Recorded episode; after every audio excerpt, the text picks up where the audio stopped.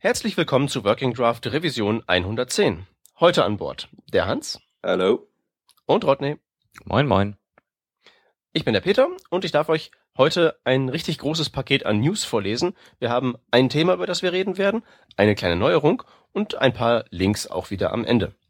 Zu den News zunächst. Es gibt zu sagen, dass der Internet Explorer 10 in Zukunft auch auf Windows 7 vorhanden sein wird. Da gibt es dann ein automatisches Update vom Internet Explorer 9 auf die Version 10.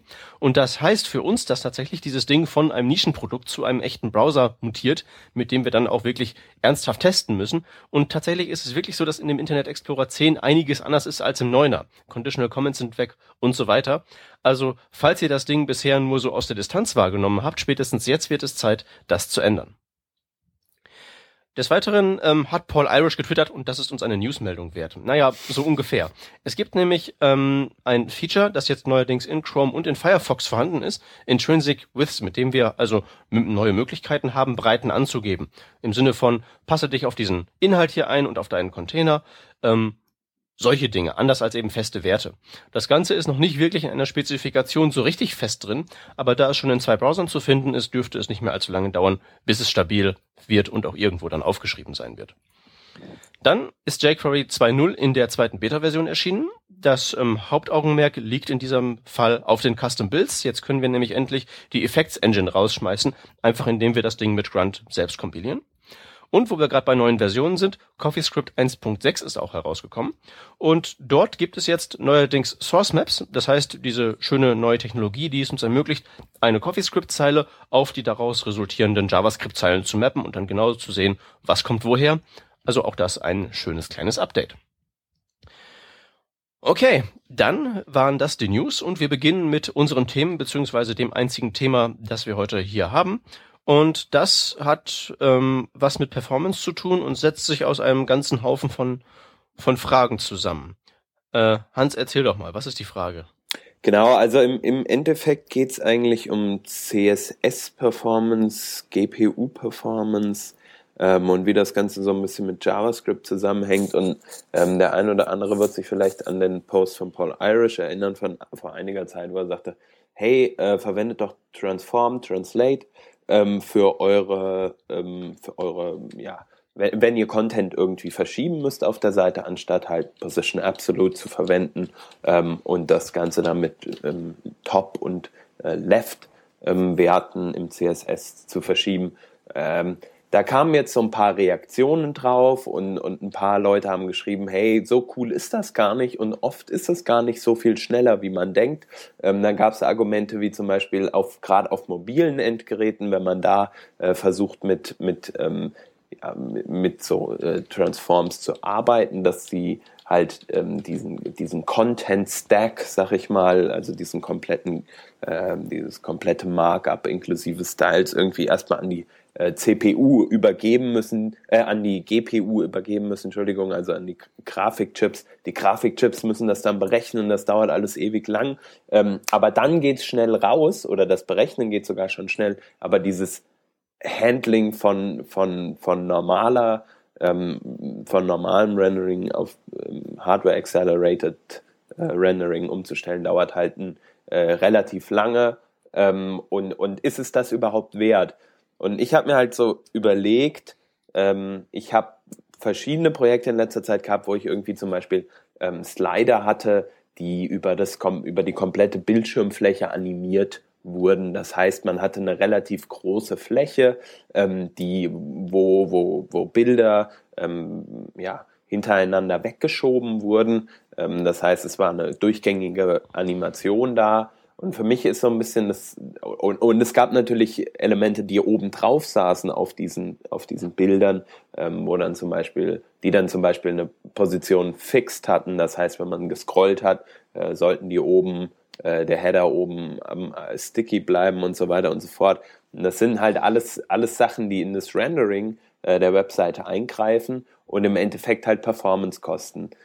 Und ähm, für mich ist halt immer so die Frage, wie macht man eigentlich diesen Trade-off? Was, wo ist eigentlich der beste Punkt, ähm, irgendwie Sachen zu sparen? Klar, man kann sagen, hey, ähm, wenn das Gerät halt einfach nicht schnell genug ist, lassen wir halt dieses, dieses im Slider einfach dieses ähm, Verschieben des Bildes weg und machen einfach nur eine, ähm, eine Transition der Opacity, also einen normalen Fade oder so, weil das lange nicht so, so performance-stark ist.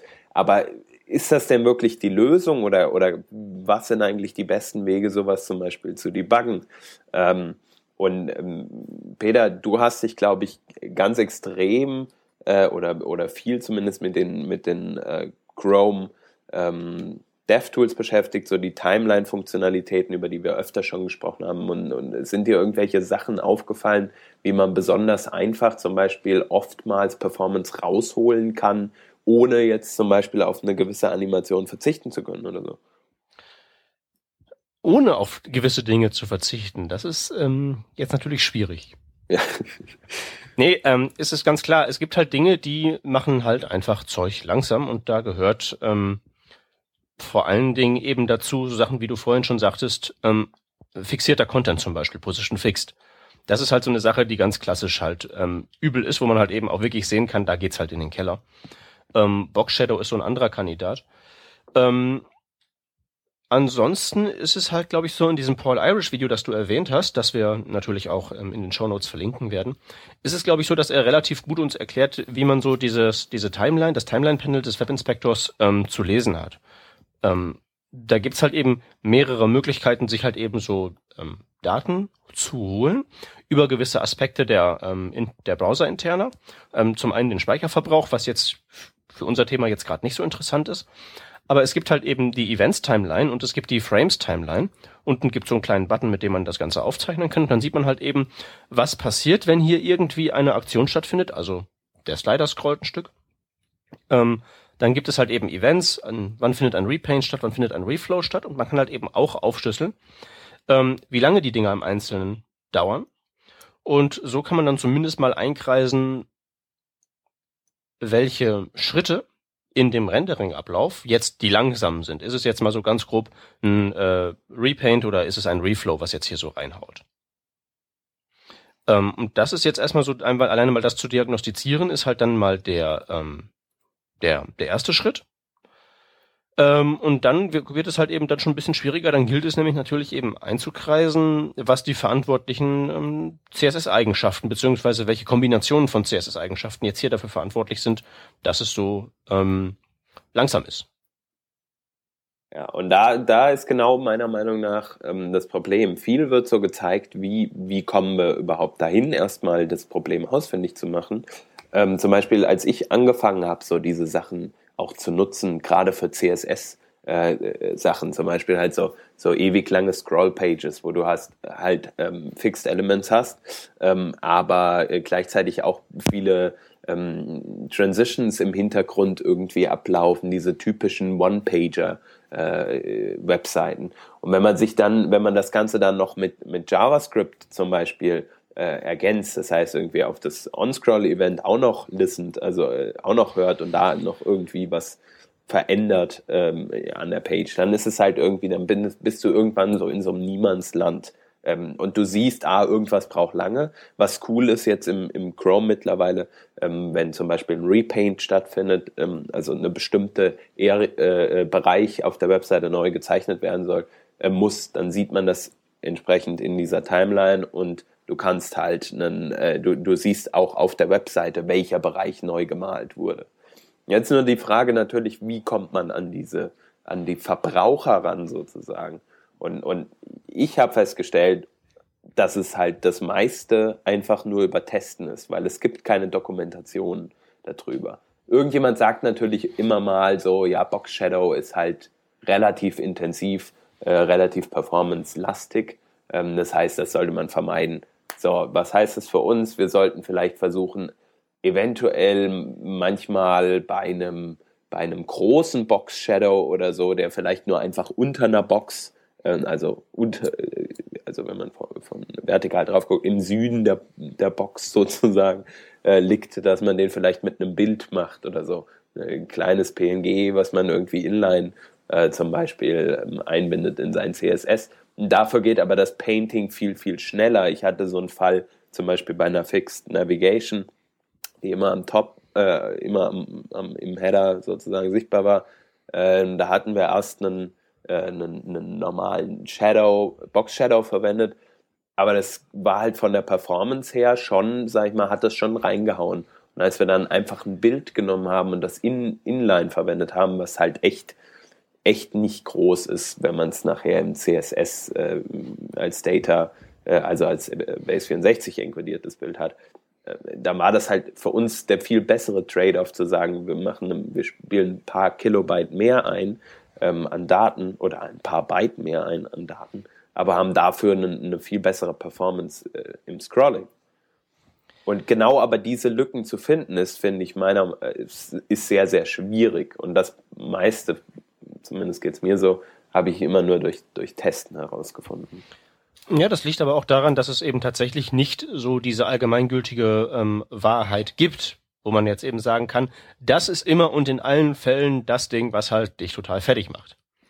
Das hängt halt immer auch so von den Wechselwirkungen ab. Also ich habe zum Beispiel für meine Padawanne irgendwo auch demonstrieren wollen, ähm, dass man hier in diesem Timeline-Panel von den Web Developer Tools wirklich die ähm, ähm, die, wie heißt das jetzt, ähm, Dauer, die, die Dauer ähm, sichtbar machen kann, wie lange halt so ein ähm, Event dauert. Und da muss ich halt irgendwie es hinkriegen, möglichst ähm, langsame äh, Paints zu machen. Und das habe ich halt eben nur hinbekommen, indem ich halt ähm, Fixed Content genommen habe. Ich habe einfach so eine scrollende Seite genommen und da Fixed Content drei Katzenbilder hingepackt und denen verschiedenfarbige Box Shadow gegeben.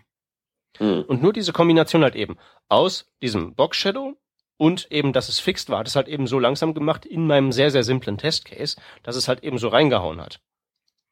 Ja. Und ein anderes Beispiel ist halt zum Beispiel auch das, was der Paul Irish ja demonstriert hat mit seinem ähm, schwebenden Laptop und dem Schatten, was halt so langsam war, wo halt mit dem 3D-Transform das Ganze auf einen neuen Layer geschoben hat und dann lief es flüssig. Ja? Da ist halt auch eben alles drin, was böse ist. Gradients, Box Shadow. Aber in seinem Fall, so wie er es gebaut hat, für seinen Use Case, war das halt super flüssig. Ja. Und deswegen kannst du halt eben dann nicht so eine, so eine allgemeine Sache einfach sagen, das geht halt einfach prinzipbedingt nicht. Die Browser sind ja alle auch verschieden noch. Ja, das stimmt, aber äh, das ist natürlich auch ein, auch ein Problem irgendwie, ähm, das halt, äh, sag ich mal, richtig, richtig so hinzubekommen. Ich weiß nicht, wenn du halt ein, ein Projekt hast, wo du, bei dem du Zeitdruck hast, ähm, dass du halt fertig kriegen musst, dann sagst du halt zum Beispiel, ja, okay, das scrollt noch nicht perfekt flüssig ähm, und, und machst dann in dem Moment äh, einfach einen, diesen Trade-off entsprechend, dass du halt sagst, ja, okay, es ist halt erstmal nicht flüssig. Aber wenn du halt einen oder Anhaltspunkte hast und weißt, ah, äh, durch meine Tests früher ähm, ist mir halt aufgefallen, dass Box Shadow oder ich habe halt aufgeschnappt, dass Box Shadow manchmal intensiv ist ähm, oder dass wenn ich Fixed Elements habe oder dies und jenes, und dann wirfst du das mal raus und, und kannst halt viel schneller testen. Und ich finde halt einfach, die Resources fehlen dann noch so ein bisschen auf die, äh, in dem Bereich, ähm, äh, um, um das entsprechend, um das entsprechend äh, ja, debuggen zu können. Ich habe mal eine Frage hier. Wenn, ja. wenn ihr von, von Testen sprecht, äh, womit testet ihr denn? Mit, mit welchen äh, Geräten, auf welchen Geräten? Testet ihr hier mit euren äh, High-End iPad, ich weiß nicht was, oder auch mit, mit älteren Geräten, die quasi gar nichts können, wie so einem äh, Danke, äh, super, Tablet super Punkt. XY von ich, vor ich, zehn kann die, Jahren. Ich kann, ich kann die Frage elegant beantworten. Ich teste es auf exakt dem Device, auf dem das Problem offenkundig geworden ist. Wenn du es zur Hand hast. Ja, ähm, Jetzt müssen wir natürlich sagen, ähm, ich muss es ja einmal pro Folge sagen, ich schwebe ja auf meiner Erklärbärwolke, wo es halt eben alte Devices gar nicht so viele gibt. Das muss ich jetzt an euch Praktiker delegieren, ähm, ja. wie das dann jetzt wirklich aussieht. Aber bei mir ist es halt, ich meine, wenn, selbst wenn ich auch mal was baue, was halt schlecht scrollt, dann hole ich halt eben mein ranziges Android-Tablet raus und ne, Remote Debuggen ist ja nun auch kein Hexenwerk mehr und dann kann man das halt checken. Ne? Das ganze Timeline-Zeug geht halt eben auch über Remote. Ja. Also ähm, bei mir ist es so, ich habe gerade auf, ich habe jetzt eine neue Kiste, mal, ich habe es mal irgendwann auf Twitter geschrieben, mein, mein Computer war kaputt, ich habe jetzt ein echt neues High-End-Ding und das kannst halt vergessen, da drauf sowas äh, allein zu testen. Und ich habe halt noch einen 11 Zoll ähm, MacBook Air und mit, weiß ich nicht, kleinem, kleinem Prozessor und echt nicht so geiler Performance. Und wenn man es da drauf testet und es ist da drauf schon ruckelig, wie soll es dann einfach beim Otto-Normalverbraucher äh, und seinem PC sein. Also deswegen, ähm, Ja, genau. Also im, im Endeffekt, ich teste da drauf und wenn halt Beschwerden kommen, aber dann gucke ich es nochmal irgendwo anders an. Aber ähm, sonst ist es echt schwierig, ähm, sich, sich äh, noch fünf andere Computer zum Beispiel herzustellen.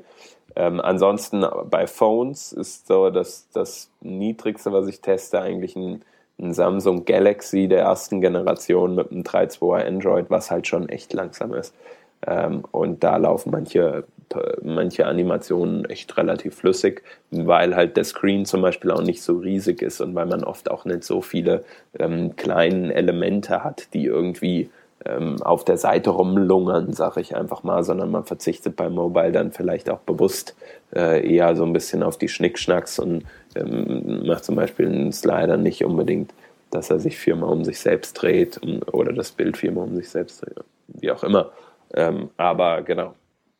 Deswegen auf Mobile, also gerade auf den kleineren Geräten, ähm, denke ich, geht es meistens ganz okay, um ehrlich zu sein.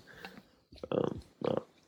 Ja, ich denke, das Grundproblem ist halt auch, man, dass, dass viele halt wirklich von der Plattform Dinge verlangen, die sie halt nur leisten kann, wenn man da halt eben mit maximalem Voodoo drauf geht. Wenn man stattdessen von Anfang an das so plant, dass man halt sagt, okay, die Kiste kann nicht so viel, konzentrieren wir uns auf die Dinge, die wir da hinkriegen ja. und machen dann halt eben unsere eine Animation fancy, aber lassen sie dann halt, tun dann halt eben, bauen das halt eben, lassen das vom Grafiker direkt so konzipieren, dass es halt vielleicht ohne Box Shadow auch funktioniert. Ja? Von Anfang an ähm, Mobile First quasi ein bisschen, ein bisschen sparsamer an die Sache rangehen. Das ist und richtig, aber also Probleme wie enhanced du es dann so, dass die Geräte, die es können, dann auch mehr bekommen? Zum Beispiel, ich habe das Problem, äh, Samsung 2.3, äh, Entschuldigung, Android 2.3 kann ja äh, ohne Pro Probleme 2D-Translates, also äh, oder Transforms, wie auch immer, die ganz normalen, äh, wie man sie halt schon jetzt auch länger kennen und in eigentlich allen Browsern mittlerweile implementierten ähm, Transforms äh, oder dieses Translate kann das halt nur halt kein 3D. Ähm, jetzt habe ich aber das Problem, dass zum Beispiel, wenn ich das Ganze mit, äh, mit einer Transition irgendwie paare, äh, dass es dann schon wieder ziemlich zu ruckeln anfängt. Ich weiß aber, dass jeder normale ähm, oder beziehungsweise auf den Rechnern, auf denen ich es getestet habe ähm, und auch auf den Phones, auf denen ich es getestet habe, jedes normale Gerät, ähm, das nicht Android 2.3 ist, das ohne Probleme schafft und gar keinen gar keine ja, fancy äh, Effekte da irgendwie erscheinen. Ähm, wie mache ich es, dass beides sozusagen ohne Probleme nebeneinander her agieren kann, weil da kann ich kein, kein äh, Feature Detection machen. Da kann ich auch kein irgendwie anderes Testing machen, außer ich mache UA-Sniffing und hey, sorry. Aber das nee, das wollen wir ja nicht machen. Eben. Naja, nee, ähm, ge geht das überhaupt? Muss das gehen? Ist nicht jemand, der mit einem mit einer alten Mühle unterwegs ist, ist tendenziell gewohnt, dass das Netz lahm ist? Mo Fragen? Mo Moment, ich muss mal ganz kurz reingrätschen zu dem Thema UA-Sniffing. Äh, im, Im Bereich Mobile ist das wohl eine äh, zwischenzeitlich akzeptierte Praxis zuerst mal zu, zu Feature detecten, kann das Ding äh, Transitions? Ey, total cool. Dann aber zu prüfen, ach, du bist ein äh, BlackBerry der minus fünften Generation und hast eine CPU, äh, die noch nicht mal zum Mond fliegen konnte. Ja, dann, dann vielleicht doch lieber nicht. Da gibt es äh, Services für. Natürlich äh, sind mir die Namen wieder entfallen, die ähm, User Agent Strings führen und etwaige Performance-Werte dazu äh, verbinden, so dass du halt äh, tatsächlich sagen kannst, ey, hier Browser XY auf Plattform Z, äh, nee, machen wir keine Animationen, lassen wir, lassen wir gut sein klar, wenn du dir diesen Hassel an die Backe binden willst, sozusagen, da echt einen, einen, Service anzurufen und den zu fragen, hey, kann der das oder kann der das nicht? Und wenn das kann, dann mach mal bitte, ansonsten nicht. Also es ist halt auch wieder eine andere Performance-Geschichte dann. Ähm, ich, ich bin, ich überlege jetzt ein anderes Beispiel. Ich, ähm, teste einen, äh, oder ich, ich bin gerade was am Bauen, so ein, so so so eine Art Lightbox-Geschichte. Modals nennen die sich in, äh, in, ähm, in, in, in, bei, bei Bootstrap. Ähm, und dies, das halt, versuche ich halt wirklich so gering wie möglich zu haben, halten, so klein wie möglich, eigentlich kaum JavaScript äh, irgendwie mit dabei zu haben. Ähm, wenn ich da jetzt zu einem Trittservice äh, oder Drittanbieter ähm, irgendwie gehe und da noch irgendwie eine Library einbinde oder so, das ist halt auch irgendwie der Overkill. Ähm, und da funktioniert es dann schon nicht mehr, finde ich. Also ich finde, man muss immer halt so den, den richtigen Trade-off für die Geschichten haben. Also lohnt es sich jetzt zum Beispiel so ein äh, Service zu fragen, ob mein Gerät das supportet oder sage ich nicht einfach dann lieber sogar, hey, äh, mir doch egal, ob neuere Phones das können, ich lasse diese Transition einfach weg und zeig's halt. Dann sieht's halt nicht so fancy aus, aber es funktioniert wenigstens. Ja, ich kann dir die Antwort da genau geben. Es kommt halt drauf an. Ja, eben, eben, genau so ist ja. es. Ne? Also, ne, also, was für eine Art von Boss sitzt dir im Nacken? Ähm, auf was besteht der? Was ist so deine, deine, deine, deine Geräte sozusagen, bei deinen Zielgeräten sozusagen das unterste, was du halt eben jetzt noch wirklich aktiv supporten willst? Ne? Bei allem, was nicht, was noch schlechter ist, wird es ja auch irgendwie laufen, halt nicht so schön. Wahrscheinlich ist es ja Web, das läuft halt tendenziell überall. Ähm, das kommt halt eben immer drauf an. Und hm. bei so Rendering-Geschichten, was du halt eben vorhin meintest, da gibt's ja keine etablierten ähm, ähm, Quellen für, wo, wo man jetzt sagen kann, das ist böse, das ist böse, das ist böse. Ähm, das ist dann halt eben auch genau sowas, wo ich halt sage, okay, das verbanne ich aus meinem mentalen Arbeitsspeicher. Hm. Solange bis ich es halt dringend brauche und wirklich ein konkretes Problem habe, was ich möglicherweise mit einem von diesen Tricks lösen kann, also ne, 3D-Transformation für neuen Layer und solche Geschichten, und hol's erst dann raus. Aber es ist nicht so in meinen in meine täglichen Überlegungen eingebunden, wie jetzt andere Performance-Optimierungsmaßnahmen marke, ich minifiziere mein JavaScript halt. Hm. Ne? Weil das halt eben, das funktioniert, das bringt immer was, das ist ein No-Brainer. Und sobald es halt eben in diesen Rendering-Bereich reingeht, was, wenn es darüber hinausgeht, von wegen, wir geben dem Box-Shadow einen geringeren Radius, das dürfte halt eben immer helfen. Wenn es halt eben so dazu kommt, okay, auf eine neue Ebene schieben und dann jetzt so dieser Widerstand zwischen, okay, neuer, neuer Layer fluppt besser, aber Transformation auf die GPU dauert ein bisschen, Weißt du, das ist halt eben dann so der zweite Schritt, den man dann geht. Und dann kann es halt eben auch sein, wenn es halt eben wirklich so wichtig ist, dass du diesen zweiten Schritt gehen musst, dann lohnt es sich halt eben auch, sich hinzusetzen, das alles zu testen und so lange hinzufriemeln, bis es dann klappt. Wenn man diese Zeit hat, ja. Wenn man diese Zeit nicht hat, dann kann man es halt eben nicht flüssig machen. Ne? ne? Es, ist, ja, es geht halt nicht. Äh, genau. wir, wir, wir, sind halt, wir sind halt Nerds und keine Magier. Leider. Wie cool das wäre. Naja, aber ja, also es, es gibt viele Probleme, ähm, mit denen man sich beschäftigen muss, wenn man da irgendwie krasse äh, JavaScript äh, Transformations machen möchte. Und die Sache ist halt einfach, oder was so, was so mein, ähm, irgendwie so mein, mein, mein, das, was ich davon mitnehme, ist, äh, ist eigentlich, wir haben zwar jetzt diese coolen Sachen, ähm, mit, die wir mit CSS machen können, aber sie kommen halt nicht ohne äh, dafür an anderer Stelle zu bluten, sozusagen. Also früher äh, gab es halt kein Box Shadow, aber dafür war es halt das Bild-Rendering recht schnell. Nee, nee, das stimmt nicht. Nein, das, das, das war nicht schnell. Das ist so dieser mm. typische, der, frü früher, früher war alles besser Effekt. Nee, es, nee, nee, nee, es, nee, es, nee, es, War, es, es war früher in einem, in einem Maße scheiße, dass, dass, dass, dass du dir nicht vorstellen kannst. Ja, da, eben, das stimmt ja. Äh, du brauchst mir das nicht erzählen, ich war dabei so ungefähr. Aber ähm, ja, aber ich finde halt, es gibt halt bei allem Vor- und Nachteile und leider ist der kleinere Nachteil, natürlich wesentlich kleinere Nachteil, dass das Rendering zum Beispiel langsamer ist ähm, beim Box Shadow als einfach beim Bild. Manchmal. Ja, aber hey, Hauptsache wir haben was. Genau. Mit dem wir Schatten machen können. Das ist richtig. Okay, ähm, dann einigen wir uns also darauf, dass es für deine, ursprüngliches, für deine ursprüngliche Frage gar keine Lösung gibt. Mm, ja, dass es drauf ankommt, ne? Ja, ist das eine, ist das eine befriedigende Antwort? Naja. Nee, eher nicht. Aber es ist die richtige, das ist ja auch schon mal was wert. Immerhin das.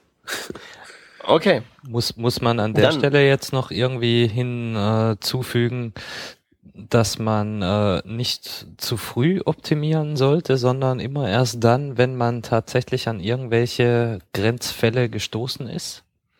Nicht, Darf dass jetzt man. gleich... Das, alles losrennt und äh, meint, wir machen einen auf äh, Transform 3D, weil ich habe mal gelesen, das ist so viel besserer. Nee, nee, nee, nee, nee, nee, nee, nee, eben genau das halt nicht. Also gut, dass du es nochmal erwähnst. Ne? Zu früh optimieren ist ja bekanntlich die Wurzel allen Übels, wobei ganz so genau stimmt das halt nicht. Ich meine, weil wir, wir machen das ja schon so, dass wir alle unsere JavaScript-Dateien immer grundsätzlich zu einer zusammenmanschen, bevor wir merken, dass es langsam ist, bevor wir getestet haben, dass es langsam ist, ne? Ja. Ne? Sowas kann man halt schon machen, nur halt eben, was ich eben meinte mit der zweite Schritt, wenn es halt eben, wenn man halt eben feststellt, wir haben ja ein Problem und dann kann man halt eben so die Voodoo-Magie rausholen und sich sonst eben darauf beschränken, einfach die Best Practices denen zu folgen. Mhm. Ja. Aber Hardware Acceleration ist ja mittlerweile schon, äh, schon Best Practice geworden, oder? Ähm, sicher? Auf dem, auf dem Supermarkt Android? Hm, das ist ein Argument. Ähm, wobei, naja, also ich glaube mal, diese Android 4 Geschichten, ähm, die sind schon alle da relativ performant, glaube ich. Was hast du gesagt, Android 4? Ja. Ja, ja, Was ich für einen weiß. Marktanteil ich haben weiß. die gleich nochmal? Ich, Ich glaube, da gibt's ja, da gibt's ja, da hat ja der IE10 einen höheren Marktanteil. Naja, ja, vielleicht. Global gesehen vielleicht. Ja. Aber äh, natürlich, aber ich meine ja nur mal. Ähm, es ist natürlich auch die Frage, will man mit Android 2, 3 irgendwie testen? Oder muss man das noch? Oh, kommt immer drauf an. It depends. Du, du, du sagst es, du sagst es. Ja. Okay, wollen wir dann zu unserer, äh, zu unserem neuen ähm, Sendungsteil übergehen? Oh ja, liebend gerne. Ich freue mich schon so. Genau. Ähm, ich erkläre das mal kurz. Ähm, wie sind wir eigentlich darauf gekommen? Ähm, wir haben ähm, in der Themenliste gehabt für die Vorbesprechung einen äh, Beitrag, der eigentlich was relativ Simples getan hat, nämlich er hat das ähm, Q-Element, das Element für so Inline-Zitate genommen und mal lang und breit erklärt in dem Rahmen, wo es da halt eben lang und breit was zu erklären gab. Und dann haben wir ähm, sozusagen während der Vorbesprechung noch die Idee ausgebrütet, sowas könnten wir ja auch mal machen, einfach irgendein Thema nehmen, äh, ein x-beliebiges, das total banal erscheint, und dann mal gucken, was wir in unseren Gehirnen so drin haben, was man dazu Wissenswertes sagen könnte. Ähm, das machen wir wie folgt. Wir rufen jetzt hier die WortWG-Spezifikationen auf, beziehungsweise ich rufe sie auf. Ich scrolle da gleich durch, ähm, total willkürlich. Ähm, wer von euch beiden möchte die Glücksfee spielen und Stopp sagen? Ja, mache ich. Okay, Hans ist die Glücksfee und sagt Stopp. Und dann gucken wir mal, wo wir hier landen und schauen mal, ob wir da irgendwie was Interessantes drüber erzählen können. Das klingt wie eine totale Schnapsidee, aber in dem Testlauf, dem einzigen, den wir gemacht haben, sind wir vorhin auf das Title-Element gekommen und haben darüber tatsächlich dann reden und sogar zu einem gewissen Punkt streiten können. Das Title-Element. So, und wenn wir das schaffen, dann schaffen wir das mit jedem beliebigen Punkt aus diesen Spezifikationen. Ich hoffe halt nur, die Glücksfee bringt uns nicht irgendwie zu irgendwas, ähm, zu irgendeinem Punkt der obskuren Parser-Algorithmik oder sowas, aber ähm, egal, ich bin ja nicht verantwortlich, ich drücke ja nur hier auf die Hebel. Genau, und wir können ja dann auch ein bisschen weiter zum nächst sinnvolleren Element scrollen. Ich würde sagen, wir fangen mal an und es Merkt geht ja keiner. los. Genau, ich ziehe jetzt hier am Scrollrad, das ist so eine schöne ähm, Logitech-Maus mit so einem widerstandslosen Scrollrad. Das heißt, der läuft jetzt wirklich durch die Spezifikationen durch. Stopp! Nein, das, das, das solltest du noch nicht tun. Wir sind noch mitten in, in Parser-Algorithmik Algorithmik drin. ich So, mach's mal ja. eben anders. Ich zieh mal eben hier den Balken. Sehr lang, Äh, ne? Sehr lange Spezifikation muss man wissen. Also Ja, ja, schon und- auch mal und- und- 20 und- Sekunden warten. Okay. Und mein Rechner wird ein bisschen langsam, wenn ich halt ähm, Aufnahme mache. Hm. Aber okay, jetzt ähm, ziehe ich halt hier am Balken rauf und runter. Das heißt, du kannst gerne irgendwann Stopp sagen. Dann sage ich jetzt mal Stopp. Ähm, wo sind wir? Mal eben kurz orientieren. Wir sind bei beim Autocomplete-Attribut Hm. für Formulare. Interessant. Okay, ähm, was gibt's dazu zu sagen? Ähm, also was, was weiß ich über das Autocomplete-Attribut? Also normalerweise sind ja bei Formularfeldern, wenn ich mich richtig entsinne, haben die Autovervollständigung normalerweise immer an, sofern sie äh, einen Namen haben und einem Formular zugeordnet sind, so ähnlich wie das bei der Validierung läuft. Und sie dürfen halt nicht abgeschaltet sein. Also standardmäßig ist das an und man kann Autocomplete gleich off schreiben und dann ist es ausgestellt. Und das funktioniert in IE10 und allen anderen modernen Browsern. Richtig? Ja. ja. Oder Ähm, also das weiß ich, das müssen wir jetzt kein IUs befragen, das weiß ich jetzt aus dem Kopf nicht. Ist ja ein einzelne Formular-Attribute, sag ich mal. Nee, nee, nee, wenn ich mich recht entsinne, ist das überhaupt gar nicht neu, sondern das ist eins von diesen ähm, Teilen aus den Spezifikationen, die schon ewig lange in den Browsern drin waren, aber die halt nie Teil von einem Standard waren. Das wurde halt sozusagen nur jetzt geadelt im Prinzip, zum Standard geschlagen. Oh, Richtig, das gibt's, da gibt's, das gibt's schon ewig und drei Tage. Also Minimum seit äh, 2006, 2007. Ich bin mir ziemlich sicher, dass ich das da zum ersten Mal eingesetzt habe. äh, würdest du zum Beispiel einsetzen, wenn du ein eigenes Autocomplete Plugin schreibst oder hier diese, diese jQuery äh, Autocomplete, jQuery UI Autocomplete Widgets benutzt, dann wird das gesetzt, um eben zu verhindern, dass der Browser selbst diese äh, Vervollständigungsvorschläge macht. Ich hasse dieses Attribut. Ich, ich hasse es auf den Tod. Ja. Es hat, es hat diesen einen technischen Nutzen, dass man das abschalten kann, wenn man selbst ein UI dafür baut. Aber man kann es missbrauchen. Und, und, und daher kommt dieser Hass. Ja, in, in diesem Projekt, in dem ich hier gerade bin und bei meinen sämtlichen Online-Banking-Geschichten ist Autocomplete auf Off gesetzt, auf jedem Formularelement und auf dem Formular selbst. Das hat zur Konsequenz, dass mein Browser meine Login-Daten nicht mehr speichern darf. Das bringt mich um den Verstand. Verständlicherweise. Also ja, äh, Missbrauch natürlich ähm, wollen die ja vorbeugen eigentlich, aber es verhindert halt das normale, ähm, das normale Behandeln äh, eines Formulars, wie halt, wie halt der Nutzer es gerne sich, äh, sich gerne wünscht. Äh, zum Beispiel erinnere ich mich bei meinem Online-Banking war früher Rechtsklick deaktiviert. Wer würde sowas tun? Ich will doch was da einfügen in das. Naja, egal. Autocomplete. Nee, du Rechtsklick deaktivieren, das also wenn du wenn du wenn du wenn du so im Enterprise-Bereich umhergeisterst, habe ich gehört. Und dann fragen die Leute öfter mal, wie kann ich denn meinen Quelltext schützen? Dann sage ich halt eben, nee, geht halt nicht, aber dann sagen, die kommt halt immer als erste Idee, aber ich kann doch, ich kann doch einen Rechtsklick abstellen. Ne? Da kann ich denen natürlich auch erklären, dass man das umgehen kann und dass das halt eben maximal den Nutzer nervt und zu nichts gut ist. Aber angenommen, jemand kommt zu dieser Erkenntnis und da ist halt kein Erklärbär zur Hand, der das erklärt, dann kann das schon mal ähm, durchkommen. Genauso ist es ja auch mit dem Autocomplete äh, um den Kreis da zu schließen und die 5-Minuten-Marke dann doch nicht zu überschreiten. Ähm, gelernt haben wir heute also, das Autocomplete ist schon saulange Support. Ich habe es eben mal kurz hier äh, nachgeschlagen. IE4. Ja, ja. Ah, eins, eins, eins würde ich vielleicht noch erwähnen wollen aus der ähm, ähm, oder warte mal, jetzt bin ich mir gerade mal nicht so sicher. Rodney, du hast doch gerade erwähnt, auf dem Formular ist es auch abgeschaltet. Das ist also auch ein Element, das man auf das ganze Formular anwenden kann, nicht nur auf einzelne Inputs, richtig? Also es ist kein Element, sondern ein Attribut, wenn wir hier schon beim Klugscheißen sind. Und dann ja, kann man. Habe ich Element gesagt? Du hast Element gesagt, du Erklärbär. Schäm dich. In dem Fall so, sollte ich jetzt unter meinen Teppich kriechen und mich schämen. Ja, da hast du völlig recht.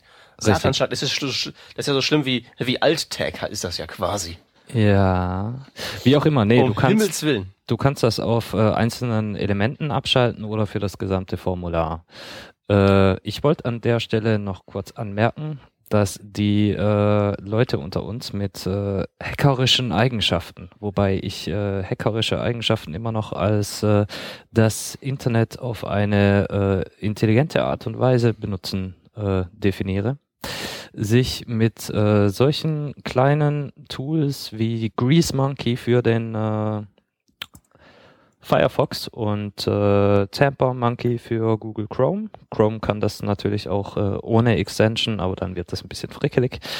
Ganz einfach kleine JavaScripts basteln können, die auf bestimmten Webseiten ausgeführt werden, um dann diese bescheuerten Attribute auf diesen bescheuerten Formularen rauswerfen um hm. so seine äh, Login-Formulare für zum Beispiel das grandios tolle Outlook Web Access wieder äh, speicherbar zu machen. Ihr glaubt gar nicht, was das für eine Wohltat ist. Genau. Outlook, Outlook Web Access meinst du jetzt? Nein, nein, das ist keine Wohltat. Das ist ein ganz anderes Thema. Aber manch, manchmal, manchmal ist man gezwungen, diesen, diesen Schwachsinn zu benutzen. Ist, ja, ja, belassen wir es dabei. Klar. Nee, nee. Genau, genau. Ja, also, Autocomplete, okay. Attribut. Ähm, schreibt uns in die Kommentare, ob wir diese Rubrik behalten sollen oder ob dieses äh, wirre Gelaber und das Erklärbär-Fail mit äh, Elementen, die eigentlich Attribute sind, ähm, nicht auszuhalten ist. Wir sind auf euer Feedback gespannt. Wenn es gut ist, machen wir damit ab nächster Revision ganz genauso weiter. Stichwort weitermachen.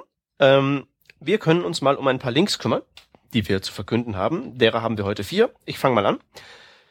Zum einen gibt es ein ähm, neues Tool, das heißt Grunt DevTools und macht genau das, was der Name schon sagt. Es verzahnt nämlich euren Build-Task mit Grunt, mit euren DevTools in dem Format, dass sozusagen die Ergebnisse eures ähm, Bildprozesses, sämtliche Fehlermeldungen und was da sonst so noch aufpoppt, ähm, in eure DevTools reingepiped werden. Das heißt, um zu sehen, ob euer Bild erfolgreich war oder wenn was schiefgegangen ist, was schiefgegangen ist, braucht ihr nicht mehr die Konsole zu bemühen, sondern könnt das sozusagen in so einer kleinen Extra ähm, in euren DevTools direkt sehen. Das ist auf jeden Fall mal ein Blick wert, dieses Tool. Jo, dann haben wir einen kleinen Artikel von Paul Irish über WebKit, nämlich WebKit for Developers, in dem er uns erklärt, was WebKit denn eigentlich ist und was es nicht ist und dass WebKit nicht gleich WebKit ist. Und äh, ja, ohne da zu viel ins Detail zu gehen, schaut euch das mal an. Das ist sehr äh, interessant, denn WebKit ist nicht das, was ihr meint, dass es ist.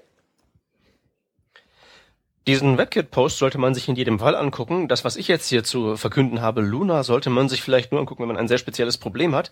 Nämlich, wenn man eine, einen riesig großen Haufen Text hat im Client und man will diesen Client ähm, mit einer Fulltext-Suche ausstatten, mit, mit so richtig mit Index und allem Pipapo, was halt so eine richtig dicke Suche eben haben soll. Falls ihr dieses Problem habt, Luna ist eine kleine JavaScript-Bibliothek, die genau das möglich macht. Ähm, falls das also ein Problem ist, das ihr habt, da solltet ihr hinschauen. Und als letztes solltet ihr auch äh, bei folgender Geschichte hinschauen, und zwar Rodneys Talk von der TakeOff-Conf. Ähm, er hat darüber gesprochen, wie man JavaScript äh, besser schreiben kann, wie man APIs schön gestaltet und solche Geschichten. Rodney, äh, äh, was war das Highlight des Talks für dich? Äh, das Ende. das Ende ja. Und damit äh, sind wir eigentlich auch an der passenden Stelle für heute äh, nämlich dem Ende von unserem Podcast. Ähm, ich finde die neue Rubrik ziemlich cool. Ich hoffe, die, die anderen auch. Ja klar, wir müssen uns dafür nicht vorbereiten. Das macht sie ja schon mal an sich ziemlich angenehm. Ja, ich finde das, ich finde das definitiv cool. Ja, yeah, nice. Okay, äh, dann ja, äh, schönen Abend an alle, schönen Tag an alle, äh, viel Spaß beim und so weiter und tschüss. Tschüssi. Tschüss, tschüss.